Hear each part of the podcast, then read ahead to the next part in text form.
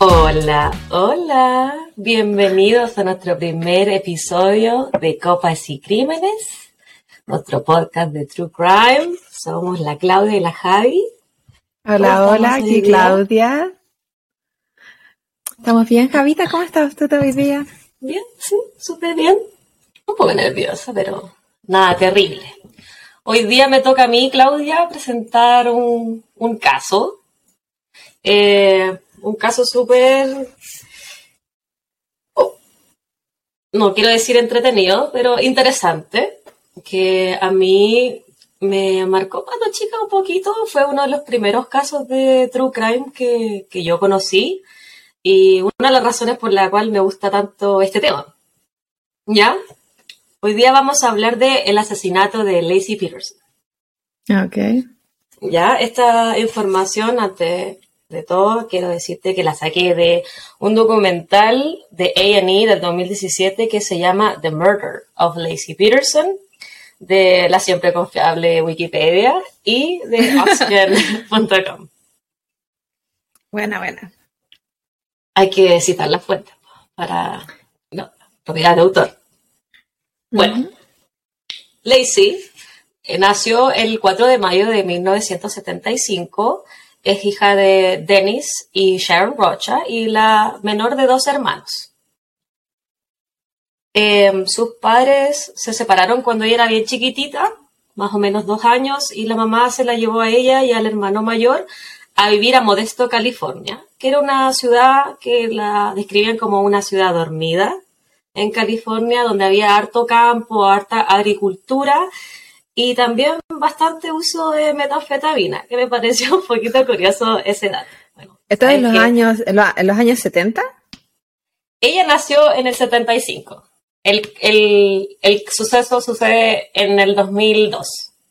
Y la, la anfetamina también es de los 70, 80. Okay. Hasta los 2000, bueno, se sabe que hasta el día de hoy, tú sabes que hoy los chicos, hoy los chicos no hay mucho que hacer. Yo soy de Quillota, así que uno o tomaba o no hacía nada más. Bueno, Lacey creció y fue a la Universidad Politécnica Estatal de California. A ella le gustaban mucho las plantas y las flores y estudió horticultura. En el 94, por medio de un conocido, le, presentó a Scott Peterson. Él estudiaba negocios en la misma universidad y ella, bien valiente igual para esa época, esto es en el 94, lo invita a salir, le da su número a Scott. Y empezaron a salir. Después de la primera cita, ella le dijo a su mamá que había encontrado al hombre con el cual se iba a casar. Esto igual no están tan atrás, en los 90, nosotras éramos una pebita, pero... Sí, en el 94 yo tenía cuatro. Tenías 20. ya estaba en la mayoría de edad. Eh, bueno, eh, la madre de Lacey describió a la pareja como uh, Lacey, una persona muy extrovertida que le gustaba mucho hacer reír a sus amigos, y a Scott como un eh, caballero perfecto, educado y encantador. Después de... Hay que tener ojo ahí. lo, lo, perfecto ojo, nunca es perfecto. Piojo. Después de dos uh -huh. años juntos, se fueron a vivir a una pequeña casita. En el 97 se casaron y en el 2002 anunciaron que estaban en la dulce espera de su primer hijo que se llamaría Connor. Igual 20... se tomaron su tiempo. Se, se, conocieron en el 94 y el sí, pues, 8 2002, sí, está bien. Está bien para la época. Ah, yo creo que antes la gente se casaba más rápido y tenía hijos de forma inmediata. Más rápido, sí. Igual bien. Igual estuvieron harto rato juntos. Hasta ahora. Sí. Bueno, Lacey Peterson fue vista con vida la última vez en la mañana del 24 de diciembre del 2002. Oh. ¿Estaba embarazada todavía? Cuando tenía ocho meses y medio de embarazo. Mm. El caso rápidamente se volvió un boom de la media en, en la época, de, la, de los medios eh, de comunicación. Estamos hablando eh, de los 2000 también, pues.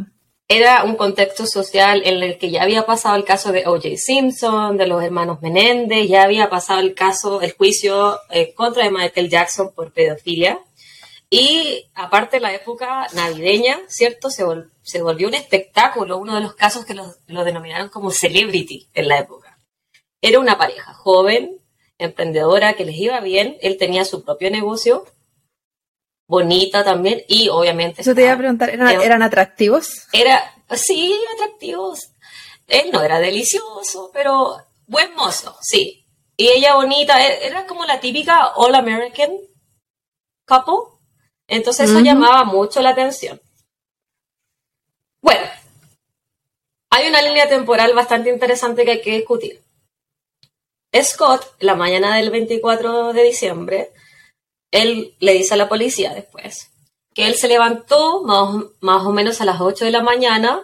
Su esposa ya no estaba en la cama, Lacey, estaba en la cocina tomando desayuno porque ella tenía que comer de forma inmediata después de despertar porque estaba embarazada, entonces le daban náuseas. Yo la entiendo, hemos pasado por lo mismo. Tú sabes de eso, bebé. Y después tomaron, tomó desayuno con ella, vieron eh, un show de televisión que a ella le gustaba de Martha Stewart y él se dispuso a que quería ir a pescar. Ya Scott tenía su propio bote y quería ir a la marina, entonces dice que alrededor de las 9.20 de la mañana él agarra sus cosas, pone unos paraguas en la camioneta que tenía en la parte de atrás, en la cama de la camioneta, no sé por qué dice eso, o por qué pondrías paraguas tú si ibas a ir a pescar, pero bueno, él dice que eso hizo y que vio una vecina, que lo vio salir, él se fue. Y esa fue la última vez que él vio a Lacey. ¿Ya? Y quizás quería dar detalles, pues se supone que cuando tú mientras más detalles das es porque más verdad es. Pero la realidad es porque entre más detalles das, menos verdad es. ¿Cierto? Al menos eso yo lo he entendido y lo he aprendido con todos los series de True Crime que veo. Es más fácil equivocarse si estás mintiendo, pues, mientras más detalles dais. Exactamente. Y bueno, él se fue eh, y dijo que Lacey iba a salir a pasear a su perrita Mackenzie. Era una golden que, tenían ellos como más o menos de edad la perrita y ella le iba a salir a pasear en la mañana mientras él se iba.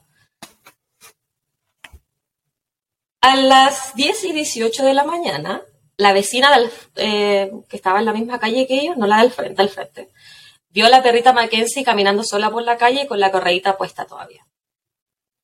No estaba Lacey. Entonces agarró la perrita, la entró por la puerta al lado del, del patio que la puerta estaba abierta y la dejó ahí. No le pareció tan raro ni tan preocupante, pero dejó la perrita ahí en la casa y eso fue todo.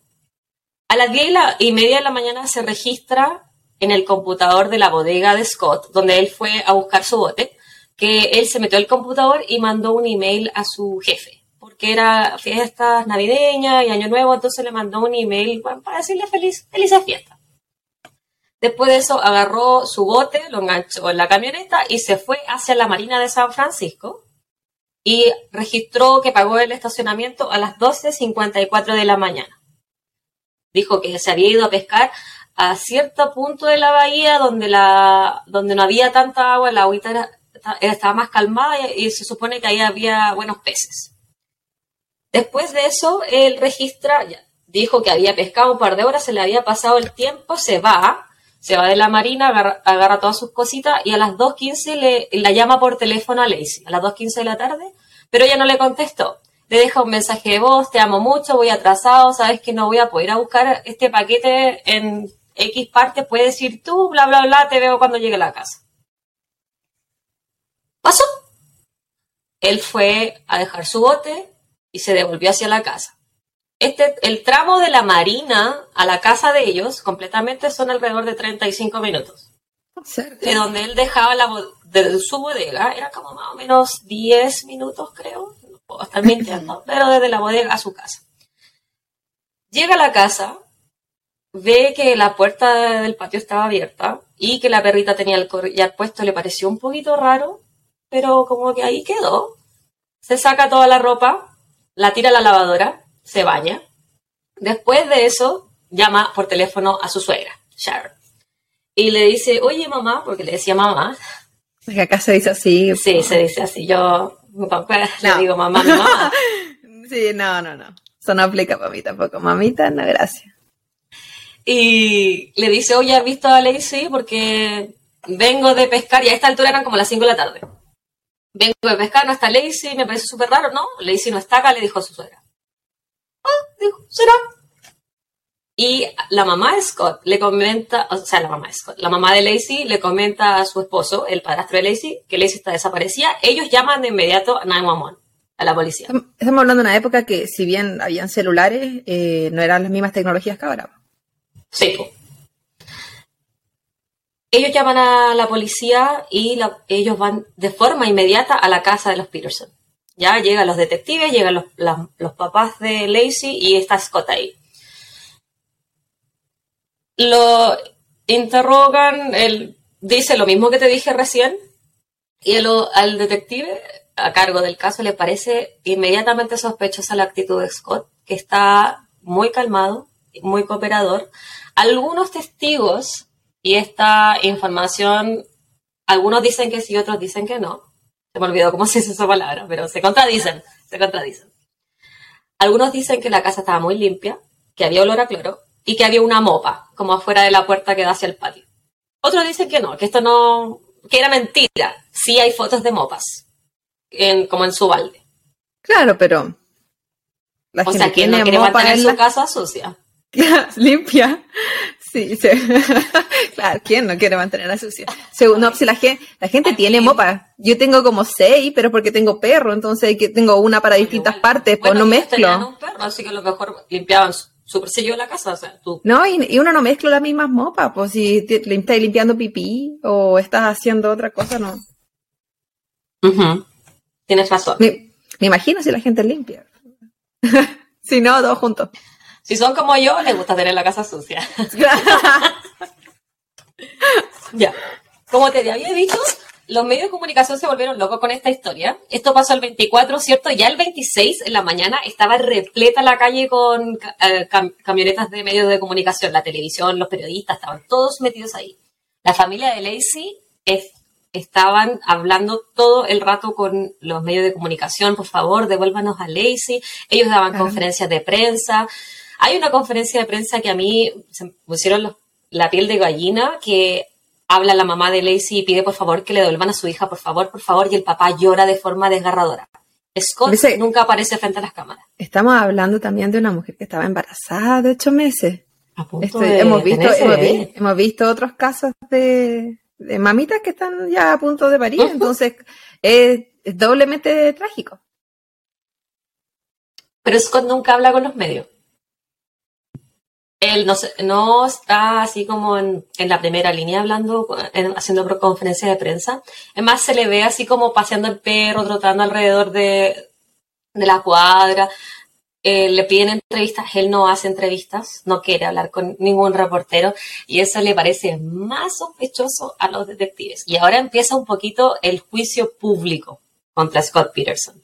Los medios empiezan a hablar que por qué es tan sospechoso, por qué no quiere hablar con las cámaras, qué oculta Scott Peterson. Eso es lo que se pregunta la gente. Ya algunos lo empiezan a enjuiciar de forma inmediata, lo empiezan a encontrar culpable.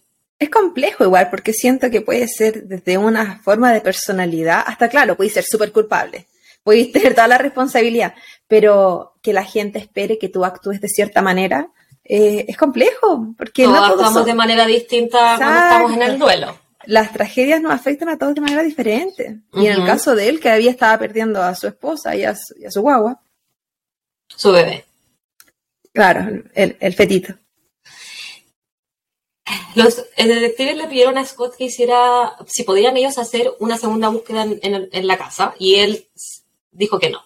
Él no, no, no quiso que volvieran los detectives a, a su hogar, y la familia de ella y la familia de él, todos los apoy- lo apoyaban. Decían que no, él no tenía nada que ver, él ama a Lacey, ama a su hijo, los dos estaban extremadamente felices porque se iban a convertir en padres. Entonces, También la, mam- eh, la mamá de ella decía que él era perfecto, entonces. Exacto, el caballero perfecto, ojo. Comienzan a salir testigos que la vieron caminar. Ella hacía como un circuito así como de casi de cancha olímpica. Eh, y hay gente que la vio caminar a ciertas horas alrededor. Oh, vimos una mujer gordita, pequeña, con un perro. De- también salió gente hablando gente que en la época no estaba embarazada, mujeres, que ellas eran pequeñas, gorditas y tenían perros que los sacaban a caminar, entonces las podrían haber visto a ella y no a Lacey.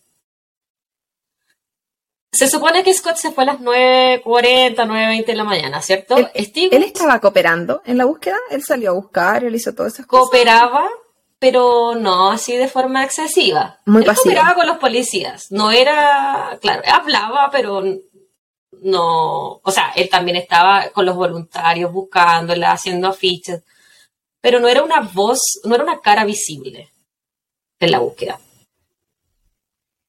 Hay testigos, como te digo, que la vieron alrededor de las 10, 17, la vieron paseando a Mackenzie, a perrita. Pero la vecina, como ya te había dicho, había entrado la perrita a las 10, 18. Entonces esto era imposible. Los testigos dijeron, no, esta información es falsa, no puede ser. También dijeron que hubo varios crímenes alrededor de donde ellos vivían. Incluso hubo un robo cinco cuadras de la casa de los Peterson hace un par de días atrás. También denunciaron que hubo un robo en la casa del frente de los Peterson esa misma mañana. Los testigos dijeron, o sea, los policías dijeron que no, eso... En, esa época la gente no tenía cámaras. Lo descartaron. O, al menos en ese sector. La gente no tenía cámaras en las casas, cámaras en... Eh, no hubo registro de ninguna cámara, así que yo creo que no. Pero era una, era era un vecindario. Entonces, por ejemplo, donde yo vivo acá no hay cámaras en las calles. Mis vecinos tienen cámaras, pero en la calle fuera del condominio no hay. Así que yo creo que en esa época menos. A menos que haya mucho paso de vehículo y era una calle pequeña, como residencial. Entonces no. Probablemente fuera bien tranquilo. No.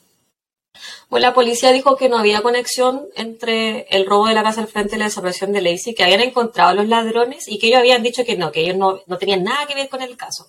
No habían dicho nada con la mujer embarazada.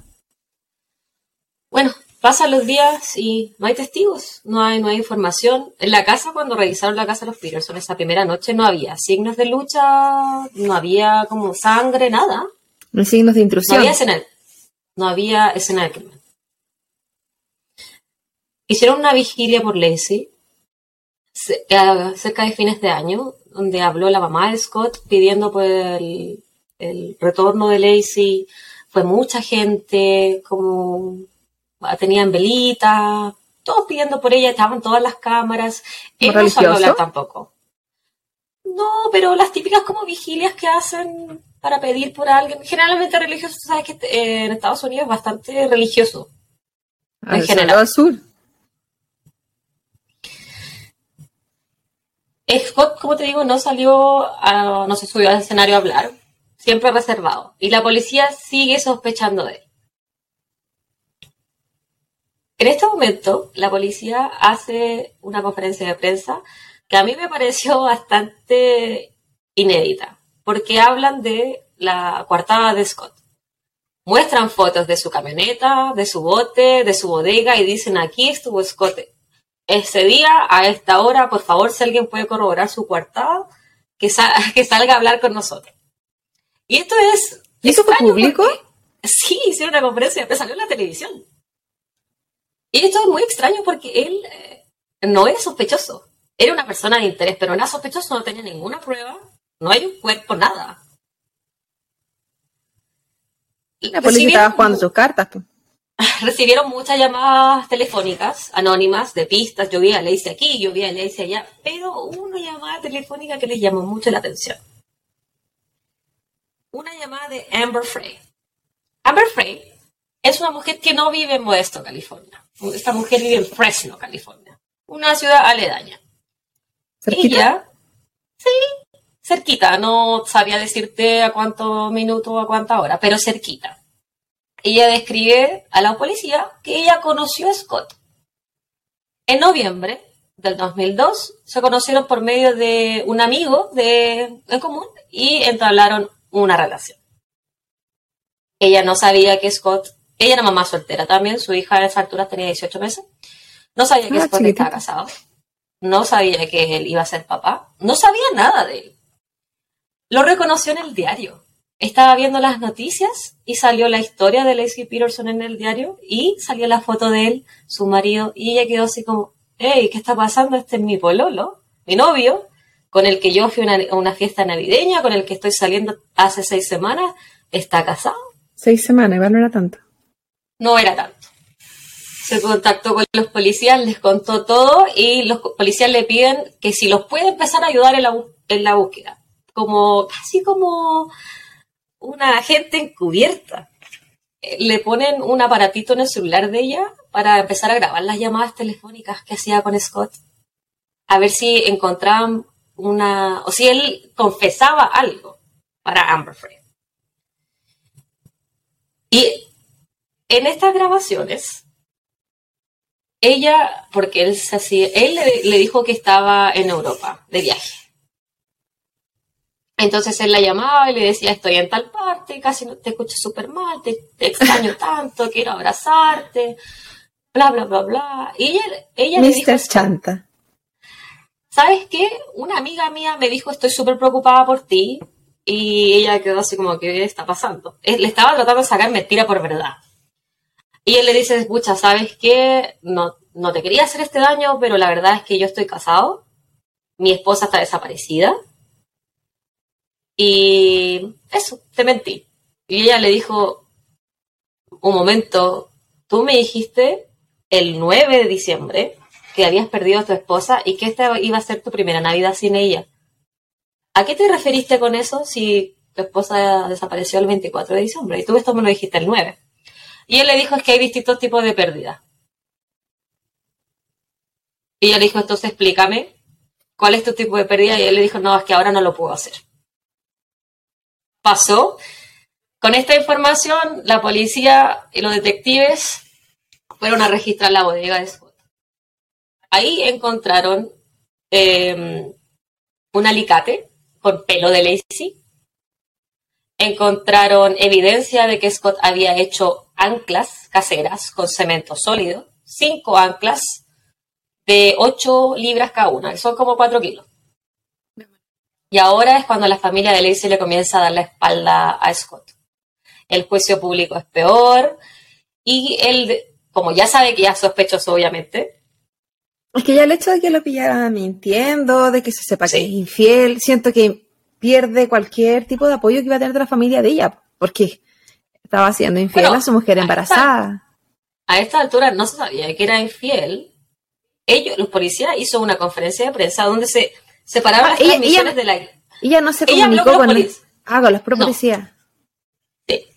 Pero lo que sí hizo la policía, muy inteligente yo creo igual, puede ser, quizás esa no es la palabra correcta.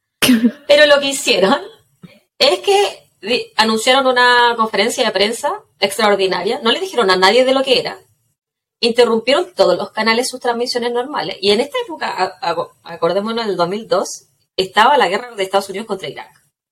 Interrumpieron la transmisión de la guerra para que hablara la policía y ellos presentan a Amber Frey al público y, le y ella habla y dice, yo soy la amante de Scott Peterson. Lo lamento mucho, yo no sabía que él estaba casado, le pido perdón a su familia por el daño y por favor que ella vuelva sana y salva. Scott decide por fin hablar con los medios de comunicación, da cuatro entrevistas en su casa, donde él está casi como sin emociones. si, si tú fueras ella, ¿tú harías eso? La amante, ahí es que no sé, yo creo que obviamente no fue una decisión de ella de decir voy a hablar con la prensa. Yo creo que los policías le dijeron vas a tener que hablar con la prensa. Aunque ella no era culpable de nada, pero quizás puede, eh, pueden haber dicho, sabes que tú puedes ser eh, sospechoso también. ¿Quién sabe? ¿Quién sabe? O a lo mejor ella se sintió demasiado mal. Bueno, Porque, ella no sabía ¿cuál, que cuál era la, estaba casada. ¿Cuál era la finalidad? yo no sé nada, en contra de ella. Delatarlo, yo creo. ¿Delatarlo? Y hacer que se viera peor en, en, el ojo del público. Yo creo, lo que ya estaba visto. ¿Tú crees que ella desconfiaba de él? porque igual él le dijo cosas a ella que eran como sospechosas. Yo creo que el hecho que él le había dicho que perdió a su esposa dos semanas antes que la esposa realmente se perdió, a ella le hizo clic. Yo lo encuentro súper sospechoso que te digan eso. Sí. Y hay distintos, sí, hay distintos tipos de pérdida, pero tú te estás anticipando que alguien se va a desaparecer. No, y aparte que si, como que la explicáis en el momento, sí, sabéis que hay pérdidas emocionales, la verdad estábamos separados de antes. No sé, pero sí. la corta, tanta, tanto misterio innecesario. Bueno, en las entrevistas, y dentro de la entrevista, él habla en pasado de Lacey. Lacey era una persona encantadora, dijo. Y la periodista le dice, pero si ella es una persona encantadora, ¿por qué no está muerta porque no, aquí no hay cuerpo todavía, no hay nada. Ella es una ¿Cuánto, persona ¿cuánto tiempo llevaba? ¿De ¿Extraviada? No, de, de extraviada. Extraviada, esto fue a principios del 2003, entonces ya llevaba dos o tres semanas extraviadas. Ay, no llevaba nada. menos. Como para que la dis por muerta no llevaba mucho. También dentro de la entrevista le preguntan por- eh, si de su amorío y él dice que Lacey sabía que él había tenido un amante, que él había cometido un error, pero que la- eh, solo ellos dos conocían su relación y que ella estaba en paz con esta situación. O sea, ella, una mujer embarazada, no le había molestado que su, ami- eh, su esposo hubiese tenido un, un Sí. amorío. Es, es lógico, súper lógico. Súper sí. lógico, sobre todo con la hormona. No, y un, un- un momento de vulnerabilidad extrema. Súper. En fin, él decide después de, esta eh, entrevista con, los medios de comunicación, se va de, de Modesto, California, a San Diego, que es donde vive su familia, porque se quería despejar, quería alejarse del ojo del huracán. Ah, Si yo soy, si mi esposa está perdida, yo no me quiero alejar del ojo del huracán. Yo quiero que todos me ven. Quiero ser la cara visible, la persona más conocida de este país, porque así van a... El caso de mi, am- mi persona que yo amo, que está perdida, eh, va a estar vigente. Pero él no lo Pero estaba él era viendo como así todo lo contrario. porque él le estaba viendo como que era el culpable. Lo estaban culpando, le estaban señalando con el dedo, estaban hablando mal de él, estaban sacándole los Pero ¿te trapitos sucios. de, de la pareja de la Fernanda Maciel? Sí, Él siempre estuvo en los medios. y también se le, se le acusó por eso. ¿Sí? Pero Es la que misma acusación. Bueno, que siempre es la pareja. Siempre, sí, el primer sospechoso, el más cercano. Avancemos. en el 2003, y a tres meses de la desaparición de Lacey, se encuentra un torso desnudo en la bahía de San Francisco. A esta altura ya, ya debería haber sido mamá, ¿cierto? Ya debería Sí. haber dado luz. Encontraron solamente el torso. No había cabeza, no había brazos, no había piernas. No había bebé. ¿No había bebé? El bebé fue encontrado a una milla y media del cuerpo de su madre. Bueno, en realidad, sí, del cuerpo de su madre. Con esta información, los detectives viajan rápidamente a El, el bebé Santiago. había. Esto es como la- las preguntas. A esta altura sucias. no hay ADN, no le habían hecho el ADN todavía, solamente habían encontrado dos cuerpos. Pero ese, El, el, cuerp- el cuerpo. un torso y un bebé. el cuerpo del bebé no estaba. eh, como que No, se había sacado el- antes, como que fue del momento. O... El, de eso podemos hablar un poquito después. Pero el cuerpo del bebé fue encontrado casi in- prácticamente intacto. Em, tenía casi como bolsas de supermercado, una amarrada en el abdomen y la otra en el pecho, y tenía dos cintas adhesivas en las en los orejas. En los O sea, fue manipulado. Puede ser, bueno, habrá sido cosas del, de la bahía, contaminación en el agua que Sí. se ha enredado en el cuerpo, no lo no, sé, la, no lo sé. la bolsa de basura podría ser, pero tener dos cintas justo en ambos oídos, no, no sé. Sospechoso. No sé, yo tampoco. Bueno, no había ADN, pero ellos fueron igual, porque dijeron, es demasiada la coincidencia que, que sea otro cuerpo, que no sea el de Lacey, vamos a ir a buscarlo. Lo, lo empiezan a perseguir por la carretera. Y él, y él cree, porque hay registros de llamadas telefónicas con su cuñado, que lo está siguiendo la prensa. ¿Cuñado Entonces, hermano de Lacey o cuñado por.? Hermano de la hermana, o sea, esposo de la hermana de él. Oh, ok. y empieza a tratar de perder al auto que lo viene siguiendo, que según él en la prensa, pero en realidad la- es la policía, y describe que manejó como loco, exceso de velocidad, pasando carril para derecha e izquierda, y la policía dice, ah, aquí lo tenemos, y lo detienen. Lo detienen con 10 mil dólares en efectivo, una tarjeta de identificación falsa, cuatro teléfonos, cabellera rubia y barba rubia. Él era de pelo negro y no usaba barba. Pero Era- él tiene una explicación Era, para todo. era la barba de sticker. ¿De qué? Como que esas que se pegan, pues las que compráis para disfrazarte. no, era barba de verdad. Pero si no dijiste que no tenía barba. Pero él no tenía su normalidad. Oh, se, No, se- se había dejado crecer. se dejó la crecer para teñirla. Sí. Sí, po. Él tiene una explicación para todo. Que tenía el, la tarjeta de explicación era falsa, pero era de su hermano. Ok. Porque iba a ir a la cancha de golf. Entonces tenía un descuento para entrar con eso. No explicó los celulares, sí. Tampoco eh, dijo que se había teñido el pelo porque quería pasar desapercibido. Para que no lo reconociera la gente. Y que el dinero en el efectivo tenía 10 mil dólares que, bueno, por la inflación, a la- a- en el año 2022 son 15 mil dólares. En efectivo, en su auto. Yo no tendría jamás esa cantidad de plata en mi auto. ¿Cuántos millones de pesos chilenos, más o menos? Como nueve, bueno, no los 10 mil dólares serían Ah, 9 millones de Hoy pesos chilenos. está a mil pesos. Hoy son casi 15 millones de pesos claro. en, en efectivo, en tu auto. Dijo que era porque su mamá se había equivocado de haber sacado plata del banco y había sacado plata de la cuenta que él tenía en común con ella en vez de la cuenta de ella. Entonces se la había pasado, se la había devuelto en efectivo para no ir al banco y que el banco no se la retuviera, que no tuviera problemas. Eso fue lo que él dijo. Ya. Pero yo lo encuentro sospechoso porque ¿quién maneja tanta plata en efectivo? No, y el, el amigo no suena real. Yo, Apple Pay para todo, amiga. No, yo no, yo, yo, yo no manejo efectivo mucho, pero, pero a mentitas, eso suena mucho a mentitas. Bueno. Y yo que, y, yo que me conozco a tanto mentiroso, siento que ni yo hubiese creído tanto en eso. De eh, cuando se lo traían de vuelta de San Diego, los detectives recibieron una llamada telefónica confirmando que los cuerpos encontrados, el ADN había vuelto y era Lacey y Connor. Le dicen a él en el auto y los detectives dijeron que él no había tenido ninguna expresión facial. Literalmente le habían dicho, encontramos a tu esposo, a tu hijo, muertos, y él. Porque entonces, sin contar el hecho de lo que creemos, eh, él ya la estaba dando por muerta, pues si él hablaba en pasado, sí, él, vi- él empezó a vivir su luto de antes. antes de todo el mundo.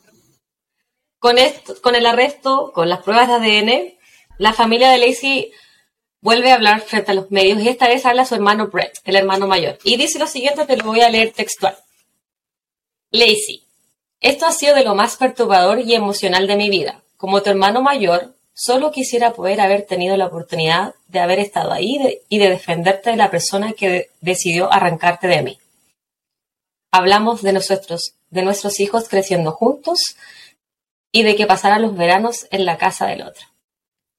Ahora que te han arrebatado de mí, me doy cuenta que mis hijos no tendrán primos con los cuales crecer.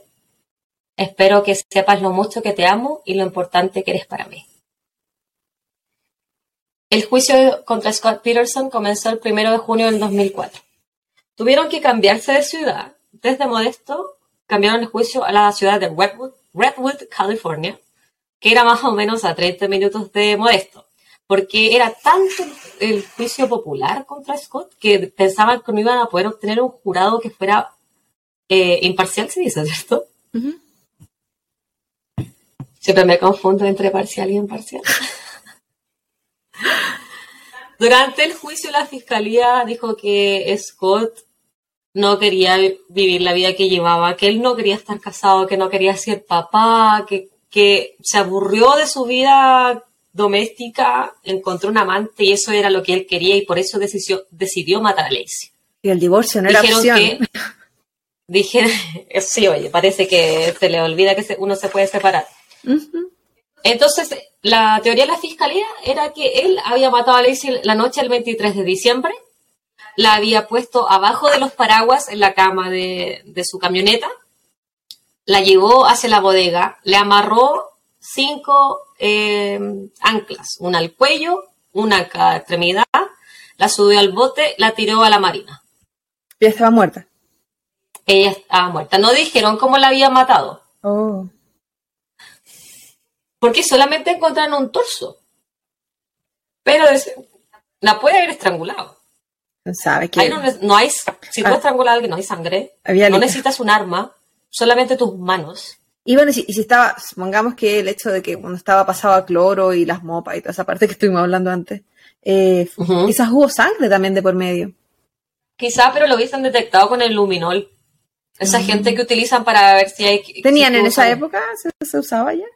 Yo creo que sí, porque estamos hablando de principios del 2000. Yo he visto casos mucho más antiguos que usan luminol. Ah, ya. Te puedo estar mintiendo.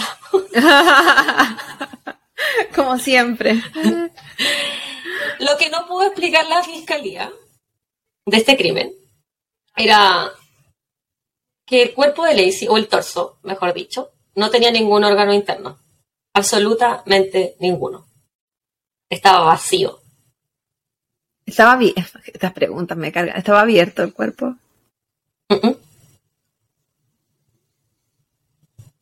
Según la fiscalía, que fue por la corriente que era tan fuerte de la bahía de San. Francisco, que hizo succión y expulsó al bebé y expulsó todos los órganos. Y el cuerpo, como se había desmembrado por el peso de la ancla, como que explotó solamente el torso. Ay, qué terrible. Sin embargo, la defensa dice que Scott tenía una buena coartada. O sea, él estaba en la marina a las diez y media, donde supuestamente ya habían visto a Lacey pasear a las, a las 10, 17, se supone, que porque el cuerpo no tenía órganos, que porque el bebé estaba más o menos manipulado, ¿ya? Tampoco explicaron eso. Entonces, da para la duda, ¿cierto? Proba- Al menos a proba- mí me pasa. Probablemente eh, tenían mucha más información de la que entregaron. Estamos hablando de un caso de más, hace más años. Probablemente en Netflix hubiesen sido mucho más crudos contando la historia. Eh, y se protege cierta información a veces por respeto a la familia también. Al menos la información que yo pude encontrar no, no hablaba más detalles crudos. Bueno, yo que está bastante crudo que me hablen que encontraron solamente un torso ¿Y vacío? Vacío, completamente vacío, ningún órgano interno. Y lo encuentro terrible. Pero el caso, la fiscalía tuvo un ángulo más emocional que de evidencia científica casi. Y su testigo clave fue el amante de Scott Peterson, Amber Frey. Y las grabaciones telefónicas que ellos tenían. La- una de las grabaciones importantes fue la de cuando él le dice que había perdido a su esposa de antes. Y la otra grabación, que es bastante curiosa, que es cuando, ¿te acuerdas que te dije que habían hecho una vigilia a fines de año por ella, que él no quiso hablar? Él no habló frente al público de Lacey, pero sí llamó a su amante por teléfono para decirle que él estaba en París esperando los fuegos artificiales de Año Nuevo y que le estaba pasando súper bien. Es que era muy mentiroso. Mientras le hacían la vigilia a su esposa, desaparecía. Era muy mentiroso el amigo. Con este testimonio y el caso, como te dije, fue bastante emocional y conmocionó al país. Scott fue declarado culpable en noviembre del 2004 con un voto de 12 a 0 del jurado. Hay que, hay que explicar que acá son con... eh, hay, hay un jurado que elige, Ujú. que, es el que jurado el que sentencia decide. y el juez es, es el que determina la sentencia. Y fue sentenciado a la pena de muerte. ¿Ese qué estado era? California. Actualmente, Scott Peterson tiene 49 años de edad y cumple su condena en la cárcel estatal de California, San Quentin. Sin embargo, esto no ha terminado aún. En junio del 2020, la Corte Suprema de California determinó que hubo un jurado que tuvo mal comportamiento durante el juicio y revocaron la pena de muerte y le dieron, en vez de eso, eh, cadena perpetua. Hubo muchos jurados que se comportaron raro en el juicio. Hubo un jurado que lo echaron por, por hablar con la prensa. La jurado que aquí dicen que se comportó de manera inadecuada era porque ella había visto en internet cosas del caso y eso tú no lo puedes No. hacer cuando eres jurado. También le echaron a otro jurado porque supuestamente estaba muy con la idea de que él era inocente, inocente, inocente, pero todos los demás creían que era culpable. O sea, había como cosas raras. Después del juicio, de hecho, los jurados, algunos salieron a hablar en la televisión así como, ah, que eres culpable y te mereces lo, donde estás y es ilegal matar a tu esposa, a tu hijo, te mereces lo peor, la pena de muerte, bla, bla, bla. Algunos incluso hablan así como de que eh, a lo mejor iban a hacer un libro, los jurados. Así que eran como celebrities. Bueno. Esa cuestión de perder completamente el foco también del caso. Debido a lo anterior de que derrogaron su pena de muerte, la jueza Masuyu, o Masulu, no sé cómo se pronuncia, dijo que iba a dar la oportunidad de que hubiese nuevos argumentos orales. Y dio un plazo de 90 días. Tiene derecho. Estos argumentos orales son para decir si es que él tuvo un juicio, un juicio justo o no. Y determinado eso, si es que podría optar a otro juicio. Si es que hay una evidencia, qué sé yo. El juicio se tuvo que, o sea, los 90 días se tuvieron que posponer porque él tuvo COVID.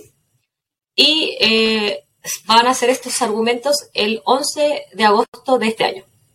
Oh, en un mes más. él, o sea, yo, sé que con pena de muerte no existe derecho. ¿Cómo se separó cuando tienen como derecho a fianza? ya. Sí, como que les dan una carta de libertad. Como que pueden salir antes, como que tienen derecho a salir antes, tiene algún derecho. No, él no tiene, se, supone que en la actualidad no tiene derecho. Claro, porque tenía pena de eh, muerte y pasó a, cadena perpetua, pero si ahora se comprueba, eso podría cambiar. Sí. Sí, no, y sí que hay cadenas perpetuas con derecho a, eso, pero hay otras que no. Sí. En el caso de, de él ahora, eso podría cambiar.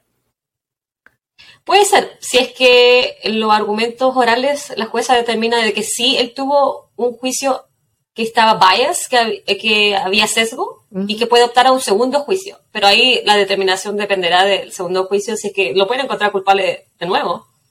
Pero quizás no hay un segundo juicio si no hay pruebas nuevas. Si tiene un buen abogado. El abogado del diablo. Porque finalmente todo lo incriminaba, pero, nada, eso te voy a decir, nada era como específico de que en verdad era eso. Igual hay que tomar en consideración que en Estados Unidos tú tienes que tener, eh, ay, ¿cómo se dice? Cuando tú eh, puedes ser lo suficientemente culpable para que te encuentres, cuando suficientemente duda tiene que haber. sí. Uh, possible, no me acuerdo cómo se dice pero mientras haya dudas te pueden culpar, incluso él no, habiendo ninguna prueba. Existen muchas teorías que rechazan de que él sea el culpable, ya la teoría del robo al frente de su, casa en la misma mañana, la teoría de que la hayan visto pasear la perrita se supone mucho después de que él ya no estaba en la casa. También se descubrió que el computador de la casa de los Peterson lo prendieron a las ocho y media de la mañana. Se supone que la mató el 23 a las ocho y media de la mañana eh, prendieron el computador y buscaron paraguas con forma eh, con dibujos de girasol, que era como la flor favorita de ella. Pero también dice la fiscalía que él puede haber hecho eso él, como coartada, de que, oh, ella estaba viva hasta ahora porque estaba buscando eh, paraguas. También está el tema de que se decía que ella fue víctima de satanismo y por eso no tenía ningún órgano interno porque en esa época hubo otras mujeres embarazadas que desaparecieron, incluso una seis meses antes, también estaba embarazada. Seis meses antes de que se apareciera Lacey, desapareció otra mujer que también estaba embarazada, pero ella nunca la encontraron. Así que están, veremos. Yo creo, en mi opinión, que él es culpable. Porque uno no, no sé. Otros viven su pena distinta, pero yo encuentro demasiado sospechas a todas las cosas que hizo. Me, da, tengo suficiente sospecha para considerarlo culpable. Me recuerda a otros casos de hombres que las, parejas están embarazadas y deciden matarla porque tienen a otra persona. Hay otros casos bien conocidos, muy, muy, muy conocidos. Quizá después podemos hablar de eso. Sí, por supuesto. por eso no lo estoy nombrando. para terminar esto, quisiera decir un par de palabras que dijo Sharon Rocha, la mamá de Lacey, en una entrevista después del juicio del 2004. El término de esto, se refiere al juicio, no significa nada para mí. Nada termina porque Lacey no está y eso nunca va a, terminar. La extraño hoy, tanto como lo hice desde el principio. Eventualmente a él, Scott, lo matarán. y si fuera mi hijo, eso sería extremadamente difícil. Pero él no es mi hijo. Él mató a mi hija, y con respecto a mí, él está donde tiene que estar. Y ese, mi querida Claudia, es la desaparición y muerte de Lacey Peters. Amiga. Lo único que voy a comentar es que él sí estuvo en la cárcel de que en muchos países esto no, no es igual, pero acá sí. Si él está en la cárcel con pena de muerte, él estaba, no de vacaciones, pero él estaba casi que en un hotel. Porque la cárcel para los condenados a pena de muerte no es la cárcel a los condenados donde no pena de muerte. Y si a él... No, pero igual está en solitario tenéis derecho a más horas de sol, tenéis derecho a, tecnologías que no tienen las otras cárceles, tienes derecho a mejor comida, tienes derecho a incluso mejor ducha. Cosas como básicas que hay muchos otros casos que en algún momento quizás contaremos, eh, de gente que decide matar dentro de la cárcel para ser condenado a muerte. Oh, sí, porque Aparte que te da más protección, porque no te no, quieren arriesgar que tú te mueras antes de que ellos te maten. Exactamente, te cuidan mejor, tienen, más derecho a médico. Hay gente que pasa a 20 años en pena de muerte. 40 años. Y la posponen, y mm. hacen apelación, y hacen apelación. De hecho, Parece que California ya no tiene la pena de muerte. No solo que se la drogaron ahí, sino que ya no existe en ese estado la pena de muerte. Eso no son tantos los estados que hay. En Ohio hay, ¿cierto? No, lo que. sí. En Texas creo. Creo que lo. En Texas sí. en Texas sí. Eh, acá no. En, la, en Nevada no. Tienes que ser bien republicano, me imagino. Sí, tienes que ser bien republicano, bien conservador, porque la pena de muerte. Hay tanta gente que está condenada a la pena de muerte y es inocente. Claro, y... Porque, él podría ser inocente. podría. Y está condenado a la pena de suerte. A la pena de suerte, a la pena de muerte. Pero yo creo que Pero ¿qué diferencia hay entre morir o que te quedes en un lugar encerrado sin poder hacer una vida real por toda tu vida? Es como morir en vida, ¿no? ¿Mm? bueno, ninguna de las dos es una vacación, pero... No, para nada. Hay que portarse bien entonces. claro. Respete para que lo respeten. Sí, hay que pagar los impuestos. Bueno, Claudita, este y todos los que nos están escuchando hoy día, este fue nuestro primer episodio de Copa de Crímenes. Ojalá les haya gustado. Y nos vemos para la próxima. Con gusto y nos estamos viendo.